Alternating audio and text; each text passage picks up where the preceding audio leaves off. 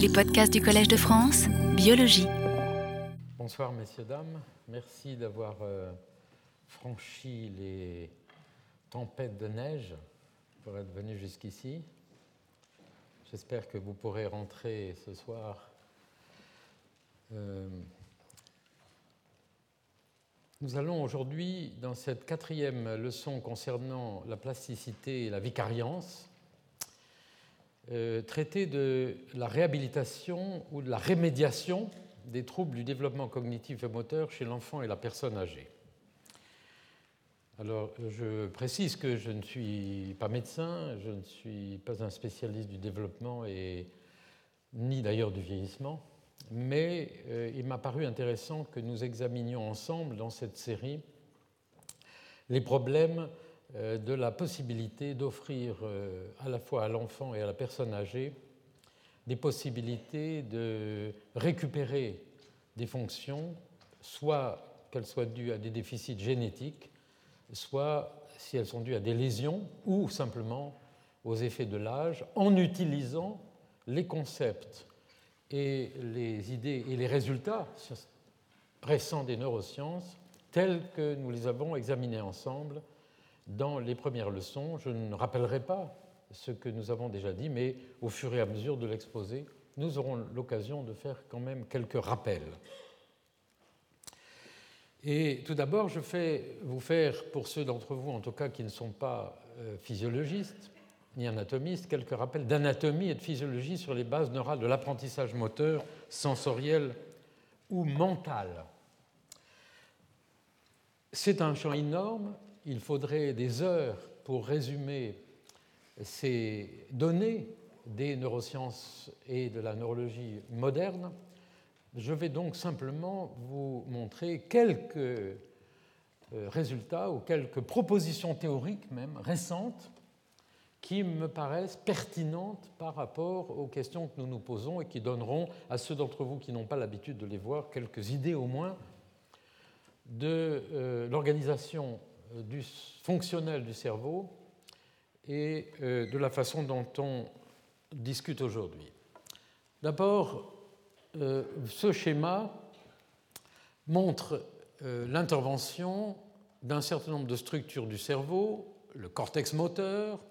L'aire motrice supplémentaire, qui est ici euh, à la partie médiane et supérieure du cerveau, qui est impliquée dans l'anticipation, la préparation de l'action. L'aire motrice supplémentaire préfrontale, c'est-à-dire celle qui est juste en avant et qui appartient au système préfrontal, que l'on voit activer lorsqu'on, par exemple, qu'on commence à faire une séquence motrice et dont l'activité disparaît lorsque on l'a surapprise, par exemple témoin de la flexibilité du fonctionnement cérébral, et puis le cortex préfrontal, dont nous avons déjà beaucoup parlé, qui est impliqué dans l'intégration de toutes les informations du cerveau et où se prennent des décisions, etc. Et ici, les, structures sous-corticales, le cortex pariétal postérieur qui reçoit toutes les informations sensorielles sur le corps, le monde, etc. Alors, ce schéma a pour objectif de montrer, au fond, surtout la multiplicité des boucles qui lie toutes ces structures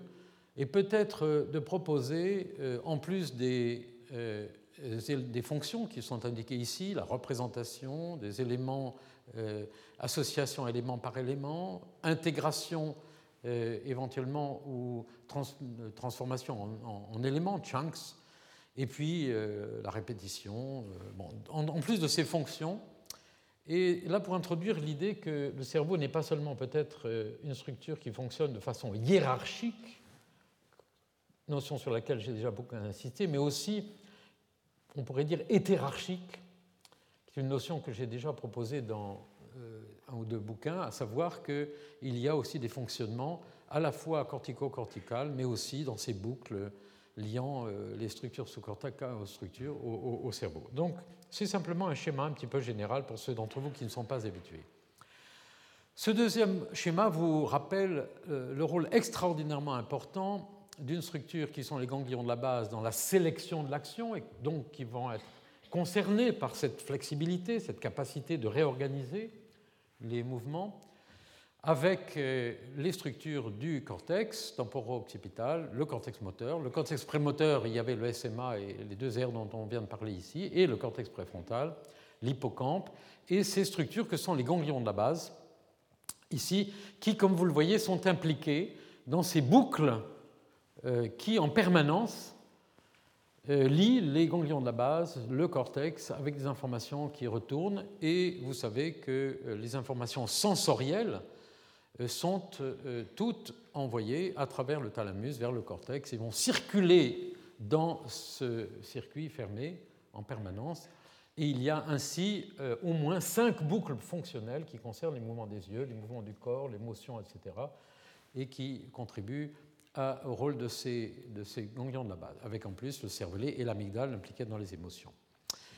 Et le, le, dernier ou l'avant-dernier, un des avant-derniers schémas que je vous montrer là-dessus, euh, a été déjà décrit par le professeur Anne Grebil, qui est venu faire la première conférence, euh, le premier séminaire de la première leçon de cette série. Et euh, vous vous souvenez peut-être que Anne Grebil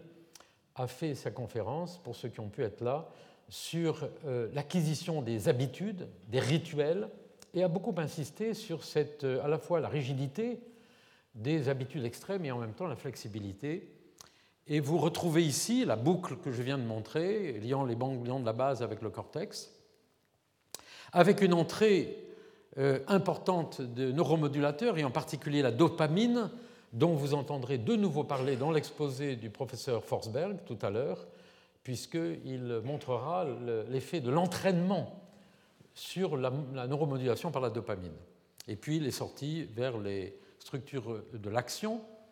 et en même temps cette euh, série sur laquelle elle avait beaucoup, insisté, euh, qui détermine euh, les addictions, les habitudes extrêmes qui figent en quelque sorte les gens dans des habitudes où ils ne peuvent plus sortir. Cette, cette flexibilité, ce déplacement en quelque sorte du rôle des différentes structures du cerveau qui sont acquises au cours de l'apprentissage et qui avaient été d'ailleurs à l'origine démontrées par nos collègues suédois dans des expériences tout à fait intéressantes euh, sur l'apprentissage. Anne Grebil l'a aussi illustré en euh, nous rappelant ces déplacements de l'activité qui se produisent au cours de l'activité euh, entre les structures préfrontales et les structures frontales, par exemple. Donc, il y a une neuroscience moderne qui nous donne quand même des indications mais il y a aujourd'hui, et c'est ça qui est intéressant, encore euh, de grands chantiers. Et par exemple, euh, j'ai choisi euh, cet article de Paul Sizek, paru récemment en 2007, qui remet en cause les taxonomies classiques sur les cycles perception, cognition, action. Vous avez ici une espèce d'arbre qui représente, d'après lui, la façon classique de concevoir la trilogie perception, cognition, action et les sous-divisions des différentes euh, fonctions qui sont remplies euh, respectivement par la perception, la cognition, l'action, donnant lieu à ces différentes euh, fonctions, reconnaissance des objets, mémoire spatiale, génération de trajectoire, etc., pour le bras. Et Chizek a, proposé une nouvelle taxonomie euh, qui, sur lesquels il propose au fond euh, une dichotomie entre ce qu'il appelle des fonctions euh, de spécification de l'action, c'est-à-dire, comme vous le voyez ici, toute une série de, fonctions comme la, saisie, l'atteinte, la, course, etc., et la sélection des mécanismes de sélection de l'action avec des mécanismes attentionnels de décision et d'affect.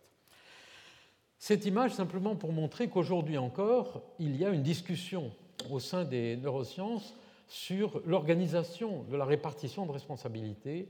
dans ces différentes structures. Et la raison aussi pour laquelle je montre cet article de Tzizek, c'est que notre collègue Richard Andersen, que les spécialistes ici connaissent, à Caltech,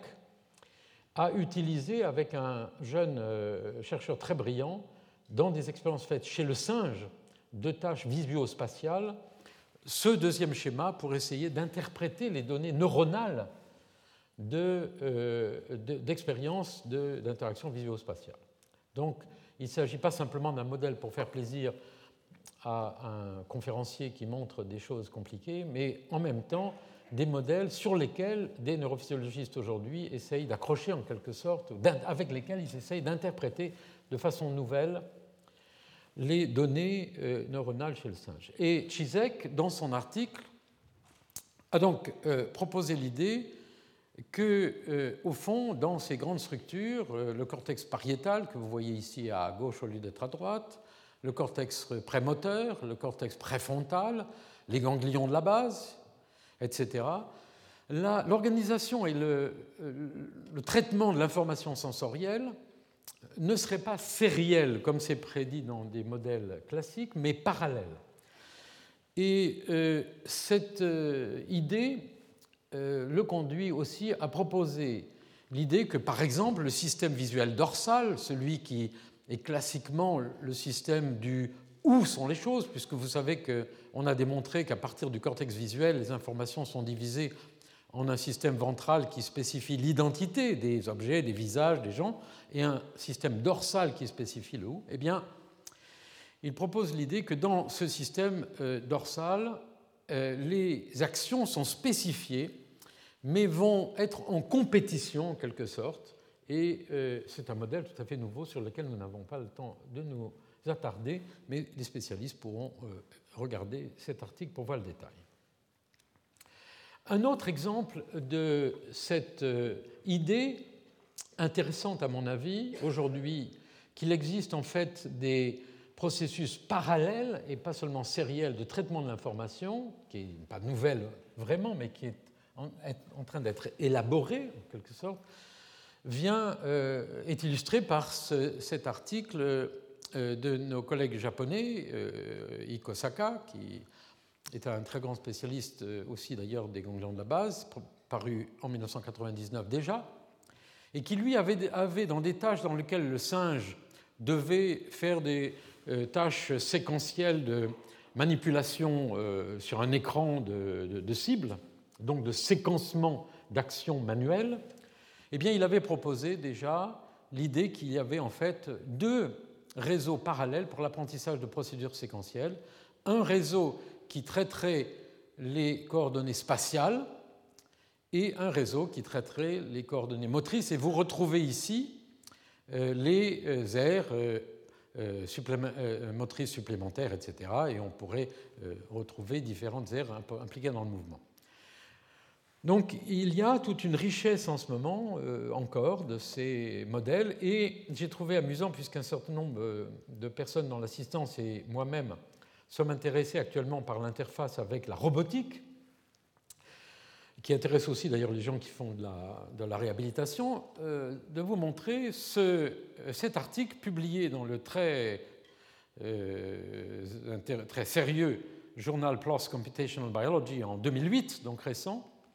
de Yamashita et Tani, qui sont des spécialistes aussi de ces questions. C'est un modèle original d'apprentissage sensorimoteur en robotique humanoïde,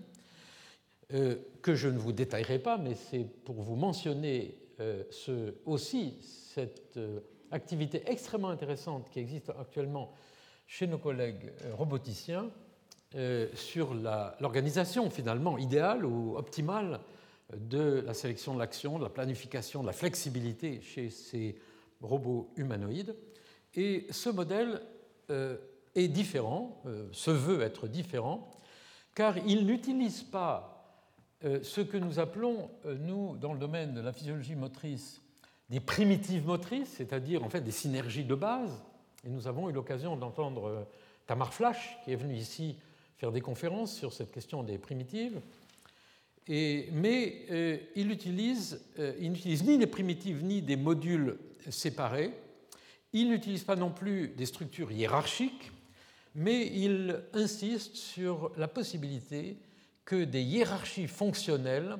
émergent en quelque sorte dans des modèles auto-organisateurs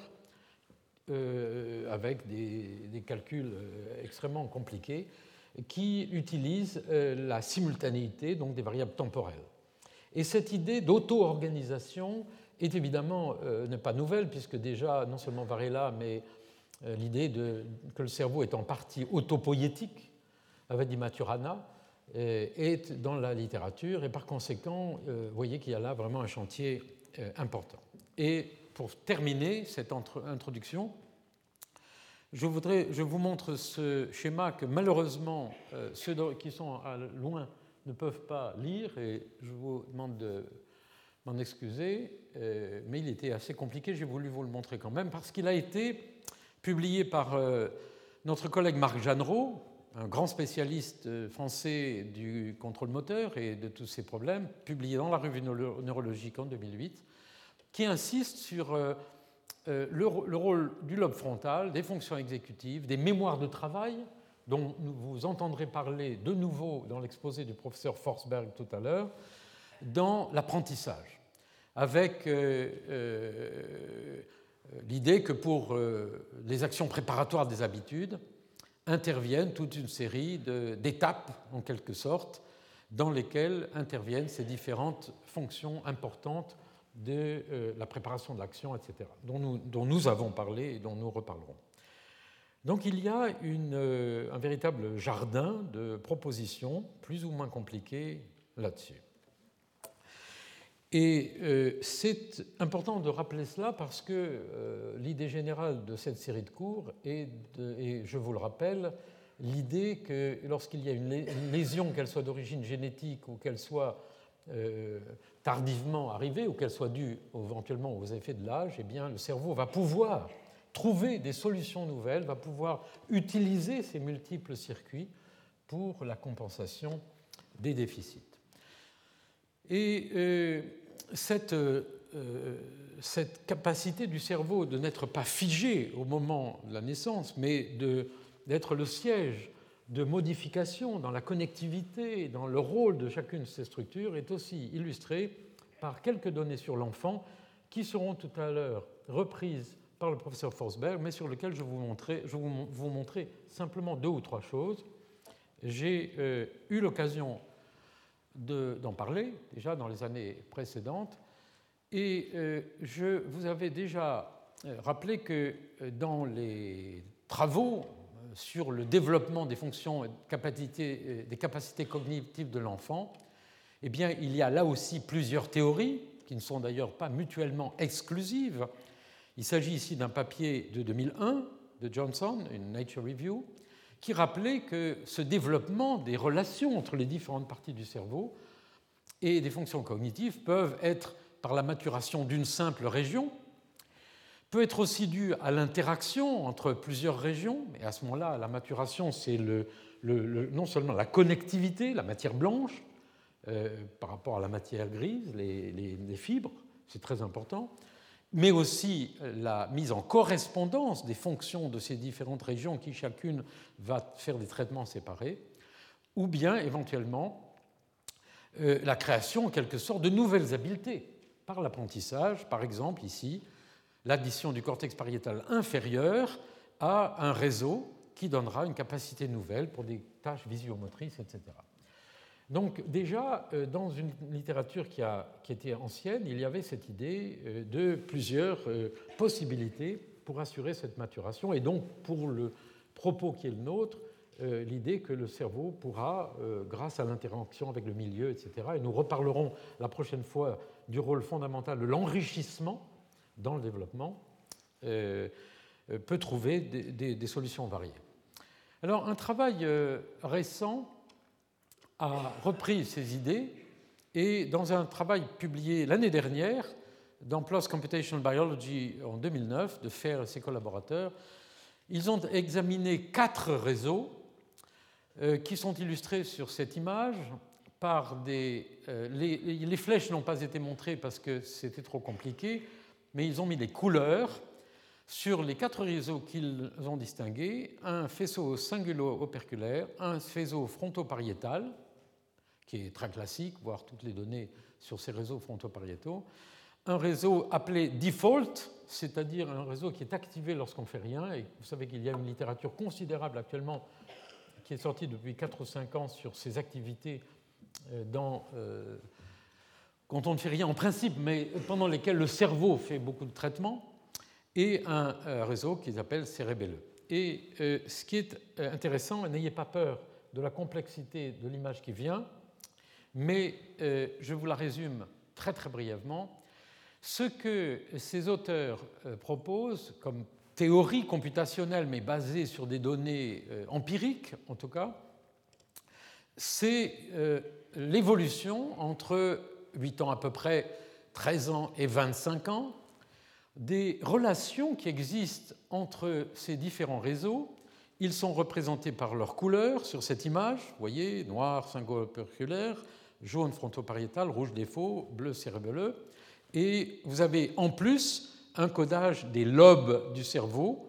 le lobe frontal entouré de bleu, le lobe pariétal entouré de mauve, il l'a caché par là, le temporal de vert et le cervelet qui est ici. Et euh, ce, que euh, donne, ce que proposent ces auteurs, d'après la littérature, c'est l'idée que chez les enfants, les régions sont organisées principalement par leur euh, localisation anatomique. C'est la topologie de proximité, en quelque sorte, qui dominerait. Et au fur et à mesure que, que se développe euh, la maturation du cerveau de l'enfant, ces régions euh, sont fonctionnellement ségrégées, se divisent, et vous voyez que, par exemple, tout le lobe frontal, ici, les régions, les neurones dans ces régions, se retrouve fonctionnellement dans trois euh, zones au lieu d'une. Donc une évolution qui conduit à une ségrégation en quelque sorte fonctionnelle au cours de l'âge. Mais en même temps, ils décrivent l'idée que euh, souvent, chez l'enfant, des circuits fonctionnels sont euh, disconnectés, sont peu connectés, et qu'au fur et à mesure, euh, se produire euh, toutes ces intégrations, ces connexions que nous avons évoquées dans une des diapos précédentes. Donc il existe, vous voyez, des modèles sur ces questions, et encore une fois, n'ayez pas peur de la prochaine diapo, elle est compliquée, vous ne pouvez pas lire tout ce qu'il y a ici, mais je vous résume l'essentiel de ce schéma extrêmement intéressant. Sur la gauche, il y a un espèce de cube ou un parallélépipède qui, de haut en bas, porte les noms euh, d'un très grand nombre de structures du cerveau. Tout en bas, le cervelet, le thalamus, le cortex préfrontal, le cortex frontal, le cortex temporal en vert. Euh, on retrouve ces structures sur la droite, ici, cervelet, etc., de bas en haut. Et entre les deux, au fond, dans le mur du fond de cette euh, scène, euh, c'est la transition qui se produit dans les relations qui existent entre toutes ces structures, entre l'âge de 8 ans et l'âge de 25 ans, avec des zones, euh, des, aires pour lesquelles il y a peu d'évolution et d'autres dans lesquelles il y a une redistribution fonctionnelle euh, des connexions, soit sur la base de leur distance, soit sur la base de leur proximité au niveau de la fonction. Donc vous voyez qu'aujourd'hui, euh, et en particulier par exemple, l'idée que, que les connexions de proximité tendent à disparaître au fur et à l'âge, et au contraire que des connexions à distance tendent à se refaire, à se, à se constituer, comme cela a été déjà évoqué sur le schéma précédent. Donc ceci est intéressant parce que cela donne, même si ça reste hypothétique ou théorique euh, pour une part, cela donne un schéma général, si vous voulez, qui permet, quand on a des données comportementales sur des patients, sur des enfants, sur des adultes, d'essayer de faire cette corrélation entre le comportement d'une part, les données toujours ponctuelles que donne l'imagerie, où on voit deux ou trois zones, et une vision peut-être un peu plus globale de ces grandes transformations. Ça n'est pas euh, définitif, mais c'est intéressant. Alors, Quelques exemples maintenant, euh, sur des sujets très limités, de, euh, de ce qui se produit lorsque, après des lésions, de ces mécanismes de compensation après lésion. Et comme j'ai déjà parlé de la locomotion, et comme dans notre laboratoire, nous nous intéressons beaucoup à la, locomotion, d'autant plus que nous avons travaillé depuis 8 ou 10 ans pour essayer de montrer que les principes qui contrôlent, qui contrôlent le mouvement du bras, par exemple, sont en partie communs avec ceux qui contrôlent la marche de façon générale, je vous donne quelques exemples de euh, mécanismes ou d'effets euh, qui peuvent intervenir dans la compensation de la locomotion. Alors je vous rappelle que des données comportementales faites aussi bien par les équipes de Marc Jeanneret, par d'autres, par De Setti, par Pozzo et al., ont montré déjà la fameuse isochronie entre la marche réelle et la marche imaginée, c'est-à-dire si je me mets à marcher jusque tout autour de ce, de ce bureau, et puis qu'ensuite je me remets ici et que j'imagine que je marche, eh bien, il a été montré qu'on prend à peu près, avec des facteurs de, évidemment, de proportionnalité parfois, à peu près le même temps mental pour imaginer la marche que l'on fait que pour la réaliser. Donc il y a déjà des données comportementales nombreuses sur le fait que des mécanismes semblables peuvent intervenir dans la marche, et même l'équipe de Jambon avait montré que si on, met un gros sac à dos sur la personne pendant qu'il marche, eh bien, il va marcher plus lentement, dépenser plus d'énergie, et si ensuite on lui demande d'imaginer qu'il marche avec tout ça, eh bien, on a des effets qui sont très semblables. J'ai aussi montré dans le deuxième cours, je crois, ou le premier, quelques données sur la marche imaginée que je vais reprendre dans un instant. Ce que je voulais vous montrer aujourd'hui, c'est un travail euh, fait par nos amis et collègues de Rome, Ivanenko et al., dans le laboratoire de Francesco Laquaniti. Et ce travail date de 2004 sur la compensation de lésions de la, moelle épinière euh, chez les patients ayant donc des lésions. Et euh, ils ont cherché à étudier la plasticité des patterns locomoteurs, c'est-à-dire comment ces patients qui ont des lésions de la moelle épinière récupèrent la locomotion lorsqu'ils la récupèrent. Vous savez que c'est aussi un champ extrêmement large dans lequel il y a beaucoup d'équipes qui travaillent. Euh, au Canada, en Suède, euh, en Suisse, euh, dans pratiquement la plupart des, grands pays qui font des recherches sur ces sujets. Mais voilà, voilà l'expérience qui a été faite ici. Par exemple, ça n'est vraiment qu'un exemple, ils ont étudié la récupération après entraînement, en plus particulièrement de ce qui s'appelle la poulaine, c'est-à-dire la, forme que prend le cycle moteur du pied ici, qui d'ailleurs, euh, je le dis en, passant pour ceux qui sont intéressés par ces choses-là, obéit à la loi de la puissance de euh, un tiers ou deux tiers. Et euh, voici la forme qui est la forme de ce mouvement chez le sujet de contrôle. Voici chez un patient la forme de la, du mouvement donc, après, après lésion, et c'est complètement désorganisé. Et voici la récupération qui se produit euh, au cours de cet entraînement. Alors, ce qui est intéressant dans le travail de l'équipe de Ivanenko, ce n'est pas seulement d'avoir décrit cette récupération fonctionnelle, mais d'avoir aussi étudié un certain nombre d'indices de l'organisation centrale ou périphérique de la marche. Et euh, en particulier, d'avoir étudié ce qui s'appelle la covariation planaire, puisque vous savez que, comme c'est le cas pour le bras, pendant la marche, il y a une covariation entre l'angle d'élévation du pied, euh, de la jambe et de la cheville, enfin ici, et de la cuisse. Ces trois paramètres, si on les, si on les porte au cours d'un cycle locomoteur sur trois coordonnées, on obtient une, chez le sujet euh, chez le sujet contrôle qui est ici, on obtient un plan qui est, euh, c'est-à-dire qu'au cours du cycle locomoteur, euh, l'ensemble de ces trois de ces trois angles décrivent une c'est pas une ellipse, un cycle qui est dans un plan, ce qui est le signe d'une, ce qu'on appelle un, blocage phase locking en anglais, d'une relation extrêmement étroite qui a été étudiée largement. Eh bien, chez les patients, cette relation entre ces trois angles est désorganisé et ils ont montré la récupération après euh, l'entraînement. Vous voyez, euh, voilà le sont trois, des sujets, trois sujets. La récupération de cette forme canonique, en quelque sorte, et de ce plan qui indique bien que le sujet a retrouvé une coordination entre le, pied et les angles de la jambe de la locomotion. Donc la géométrie et la cinématique et la géométrie a été récupérée. Ils ont aussi montré, en enregistrant l'activité d'un très grand nombre de muscles, la, euh, récupération euh, euh, lors de cette récupération fonctionnelle, les, les patterns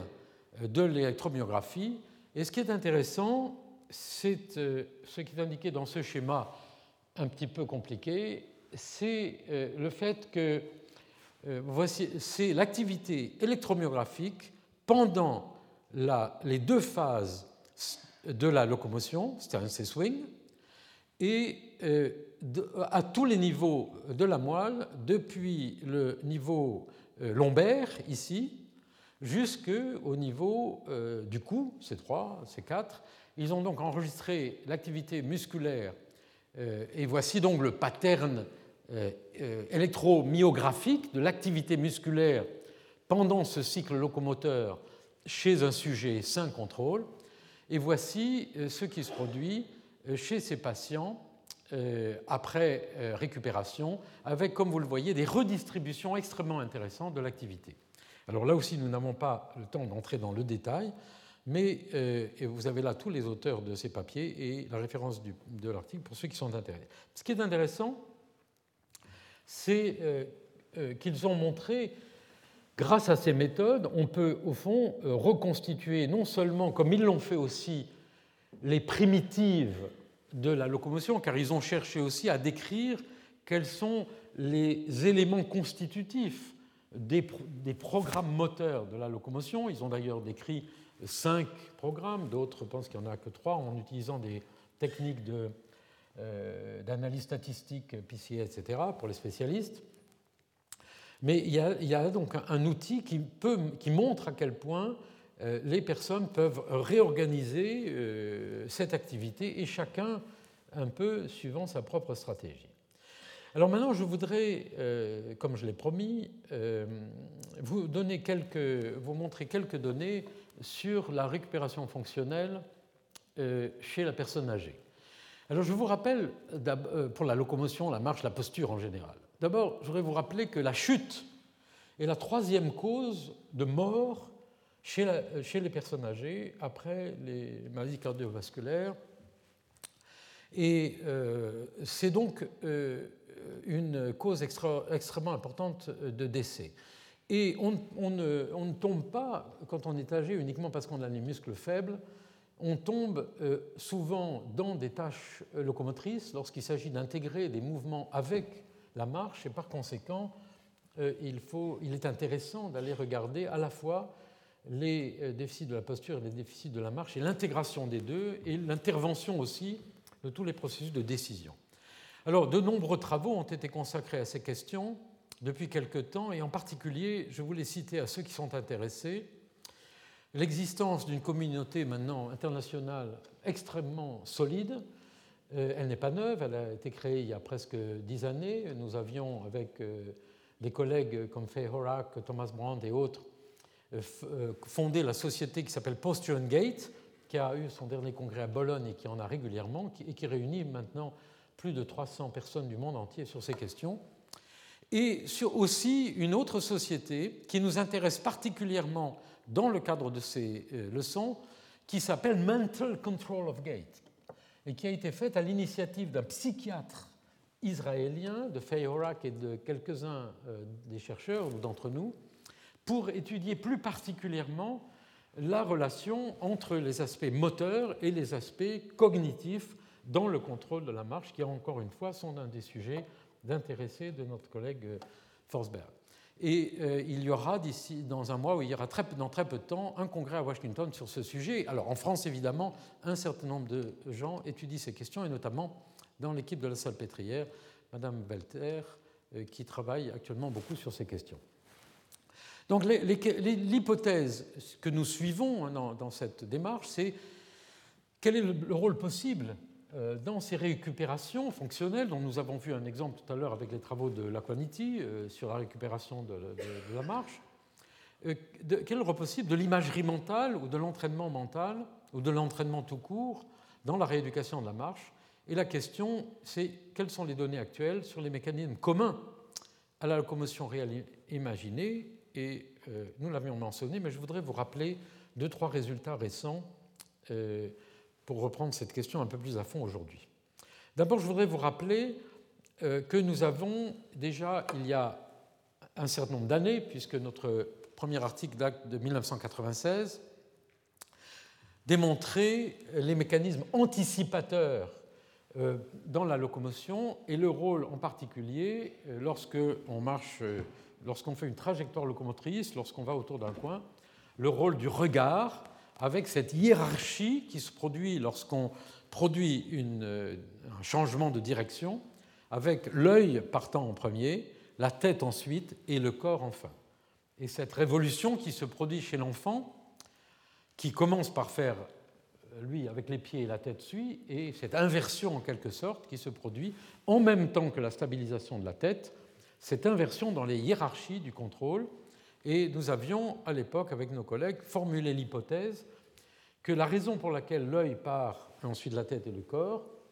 c'est qu'il y a une véritable simulation mentale de la trajectoire, et nous avions proposé l'idée que les structures du cerveau impliquées dans la simulation mentale, comme par exemple des trajectoires dans l'espace, comme par exemple l'hippocampe en particulier, pourraient être impliquées dans ce guidage de la locomotion et son intégration avec le geste. Euh, il y a des données récentes euh, comportementales, comme par exemple cet article de, Jack Loomis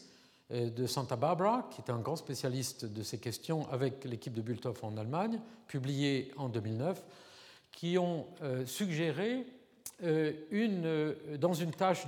que j'ai mentionnée lors d'un des cours, dans lequel on pointe vers une cible. Par exemple, si je pointe vers ce plateau et que je marche on continue à, pointer, voilà la tâche,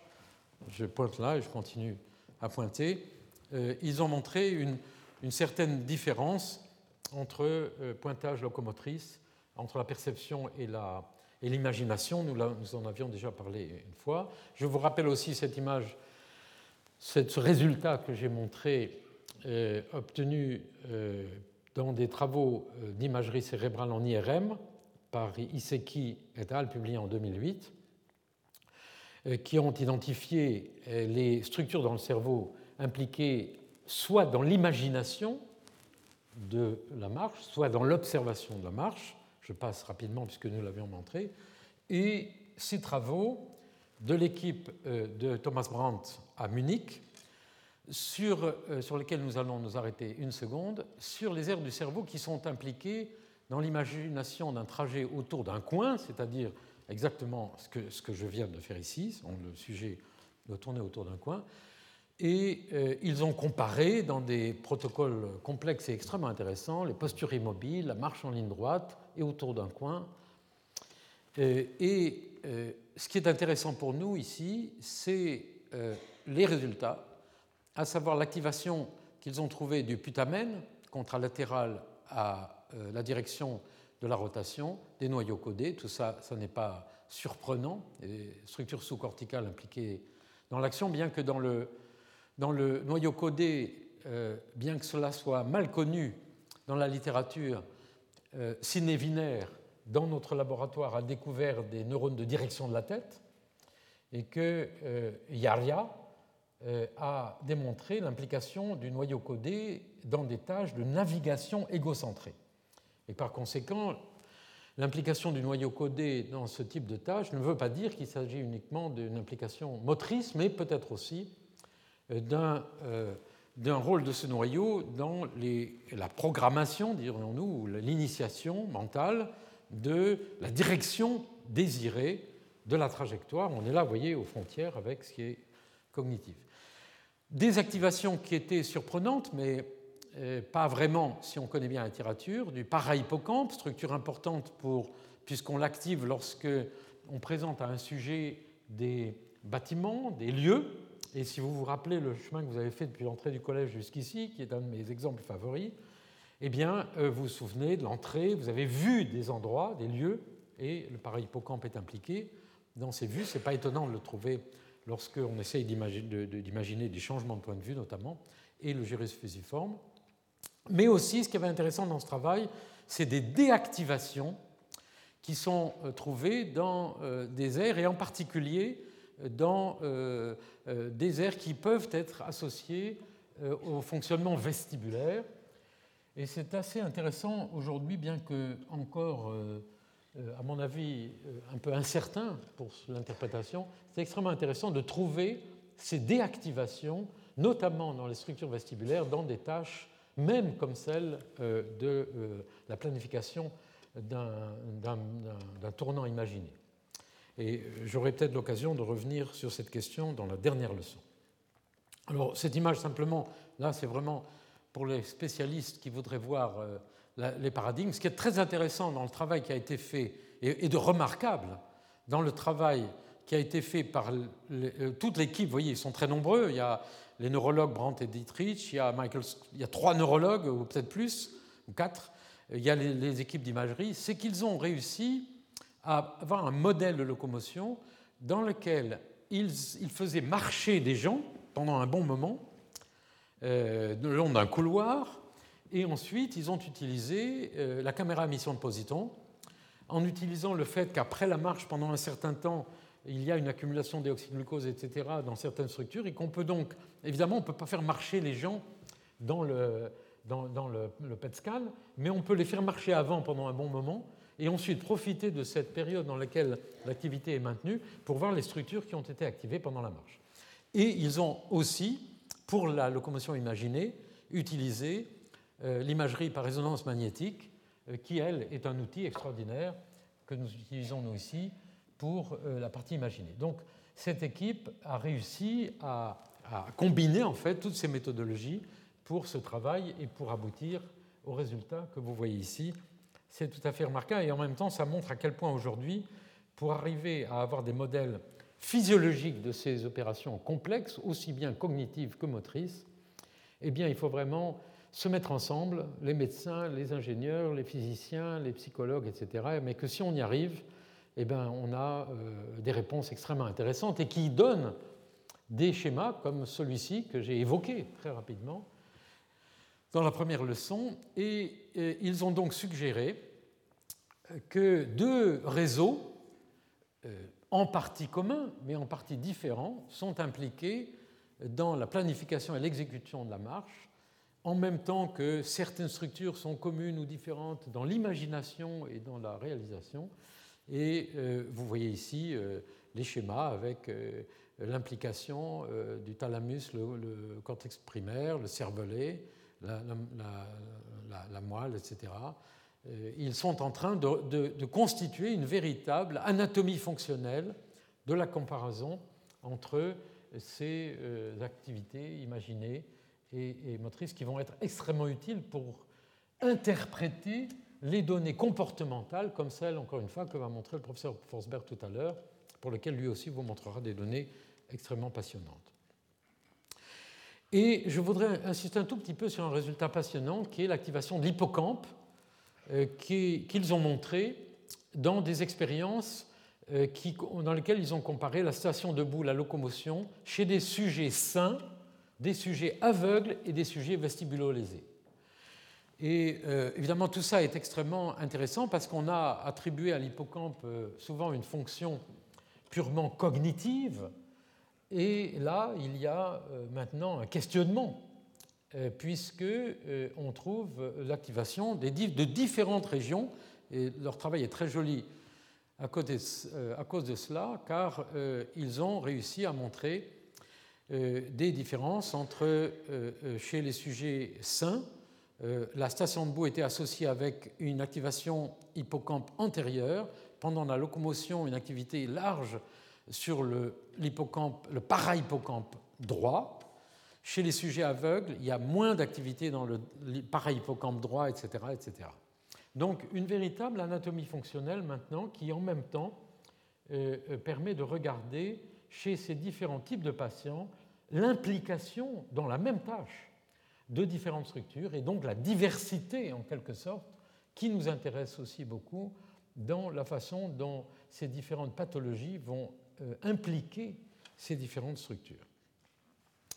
Et euh, voici un, autre exemple de euh, résultats qui montre les différences d'activation entre le contrôle et les, patients chez les sujets aveugles ou les sujets ayant des lésions vestibulaires dues à, à des, des neurofibromatoses, avec, comme vous le voyez ici, des implications de différentes parties de l'hippocampe. Donc on, a, on, atteint maintenant une, une, précision dans ces données qui est tout à fait extrêmement intéressante. Et ce qui est intéressant pour nous, pour moi en tout cas, euh, pour notre groupe, c'est euh, la comparaison de ces données sur la locomotion avec les données que j'ai eu l'occasion de montrer déjà depuis plusieurs années sur l'implication de ces différentes régions dans des tâches de navigation virtuelle sur lesquelles je reviendrai. Euh, purement cognitive sur, euh, dans des tâches purement visuelles. Donc on a maintenant une espèce de rencontre, si vous voulez, entre euh, cette description de l'activité de marche comme activité de navigation et bien sûr avec des discussions intéressantes sur la pathologie mais aussi sur les possibilités de rémédiation. Voici une image qui rappelle les différentes fonctions possibles de cette région du cerveau avec l'hippocampe postérieur qui serait impliqué, d'après ces auteurs, comme espèce d'expert de la navigation, le, le impliqué dans la navigation avec des repères, l'hippocampe antérieur, impliqué dans la mémoire spatiale nouvelle, etc., et euh, le parahippocampe antérieur, le subiculum où on trouve les neurones de direction de la tête, le cortex entorhinal,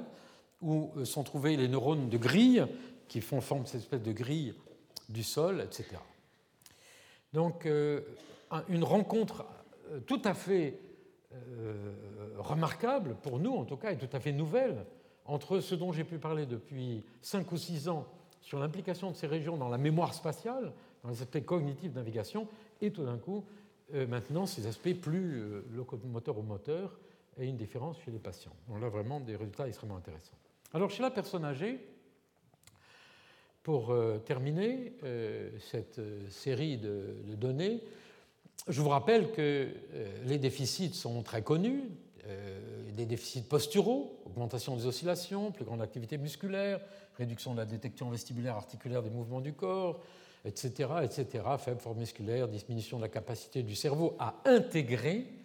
des informations multisensorielles et à sélectionner des informations. Finalement, la la coordination des informations sensorielles et des mouvements. Les déficits de la marche, diminution de la longueur du pas, ceux qui sont connus par la biomécanique, diminution de la vitesse de marche, détérioration du contrôle de la vitesse du centre de masse, augmentation de la longueur du pas et du temps de balancement, qui sont des prédicteurs apparemment les plus robustes des chutes. Augmentation de la longueur du pas et du temps de balancement qui seraient les prédicteurs les plus robustes des chutes, grande cause de mortalité chez la personne âgée. C'est un travail de Verghese et al. 2009, donc très récent, avec des observations comme celle que euh, la diminution de la longueur du pas et de la vitesse de marche sont deux facteurs combinés avec un délai dans le mouvement du centre de Mars et suggèrent une stratégie de placement du pied et de la hanche pour exécuter des changements de direction. Toutes ces données sont au fond euh, assez biomécaniques encore, et euh, la chose nouvelle qu'introduisent les données que j'ai rappelées il y a quelques instants, c'est aussi euh, le rôle important de toutes les fonctions exécutives, cognitives, spatiales, en quelque sorte, dans la, la coordination de la marche et ce problème qui avait été vu si merveilleusement par Penfield il y a très longtemps lorsqu'il avait étiqueté la jonction temporopariétale en disant que cette euh, région, par exemple, était impliquée dans Body Awareness and Spatial Relationships, c'est-à-dire dans la conscience du corps, du cortex vestibulaire, et euh, dans la représentation du corps et les relations avec l'espace. Mais il manquait les fonctions exécutives. Or, aujourd'hui, évidemment, euh, toutes ces données permettent peut-être de relier un petit peu ces différentes, ces différentes composantes de ce qui peut être le déficit. Alors la récupération fonctionnelle après lésion, eh bien, euh, il y a des données récentes des cliniciens sur le rôle de l'imagerie mentale. Je ne ferai que euh, les parcourir, puisque là encore une fois, nous aurons dans quelques instants un exposé euh, sur l'entraînement aussi, qui va vous éclairer sur cette question. Je montre ce tableau qui est illisible pour vous rappeler l'existence d'un très grand nombre de méthodes de, euh, de rééducation, de réhabilitation, et ce qui est important pour ceux qui sont plus particulièrement intéressés par la littérature, c'est que un, un, très gros papier de revue générale a été publié par Peter Langholm dans Lancet, en, euh, Lancet Neurology en 2009, où vous trouverez euh, toute une très large revue sur toutes ces méthodes avec des évaluations. Et euh, ce que j'ai extrait de ces nombreux tableaux, et de ces listes de toutes les méthodes, en quelque sorte, qui sont euh, appliquées, qui intervention aux subcatégories, euh, des approches neurophysiologiques, des, entraînements bilatéraux, le biofeedback par l'électromyographie, la stimulation électrique, la thérapie de haute intensité. Il y a la pratique mentale ici, et j'ai été intéressé de voir que dans euh, euh, l'évaluation de l'efficacité de ces, de ces méthodes, eh bien, euh, elles figurent en bonne place avec en même temps toutes les autres méthodes qui peuvent être utilisées, y compris les méthodes robotiques. Donc on assiste actuellement, évidemment, même si on s'intéresse, nous plus particulièrement en ce moment, à cet aspect de l'entraînement et de l'entraînement mental, mais euh, il y a une prolifération de méthodes. La grande difficulté actuellement, euh, c'est celle de l'évaluation. L'évaluation, euh, c'est-à-dire d'avoir des échelles internationales pour évaluer ces effets. Et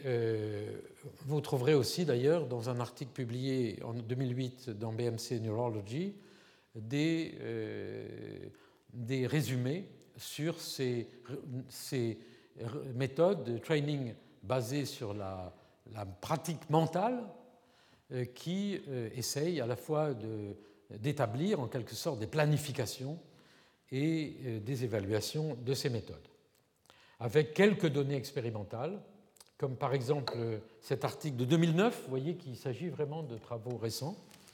du groupe de Ramon Legarda, publié dans, dans un très bon journal, euh, sur des modifications du, euh, de l'activité de, de, structure du globus pallidus interne après l'imagination motrice chez des patients de Parkinson. Il s'agit maintenant aussi d'une approche que je voulais mentionner, c'est le fait que chez des patients comme les patients de Parkinson, chez lesquels vous savez qu'on peut stimuler électriquement euh, pour diminuer la rigidité parkinsonienne, les structures des ganglions de la base, eh bien, un certain nombre d'équipes de neurologie utilisent euh, actuellement ces technologies aussi pour aller enregistrer l'activité euh, en même temps dans ces structures et fournir par conséquent euh, des données intéressantes pour suivre l'évolution. Et un autre article de 2007 qui a étudié des modèles de récupération et ont montré des réorganisations spécifiques dans le cortex prémoteur de l'homme au cours de la récupération euh, fonctionnelle euh, après des accidents vasculaires cérébraux. Donc, toute une littérature actuellement qui montre dans des structures, ici le cortex singulaire moteur, les cortex prémoteurs, etc., de l'effet euh, de ces lésions. Alors ici, ce n'est pas une expérience qui a été faite avec des lésions, c'est un travail que, que je vous cite parce que il est en fait une expérimentation faite par ces sujets sur une lésion, euh, ce n'est pas une lésion, justement une perturbation expérimentale par euh, stimulation magnétique transcrânienne. La TMS, vous savez qu'on peut mettre sur le crâne des, euh, des solénoïdes qui vont transmettre au cerveau une stimulation électrique.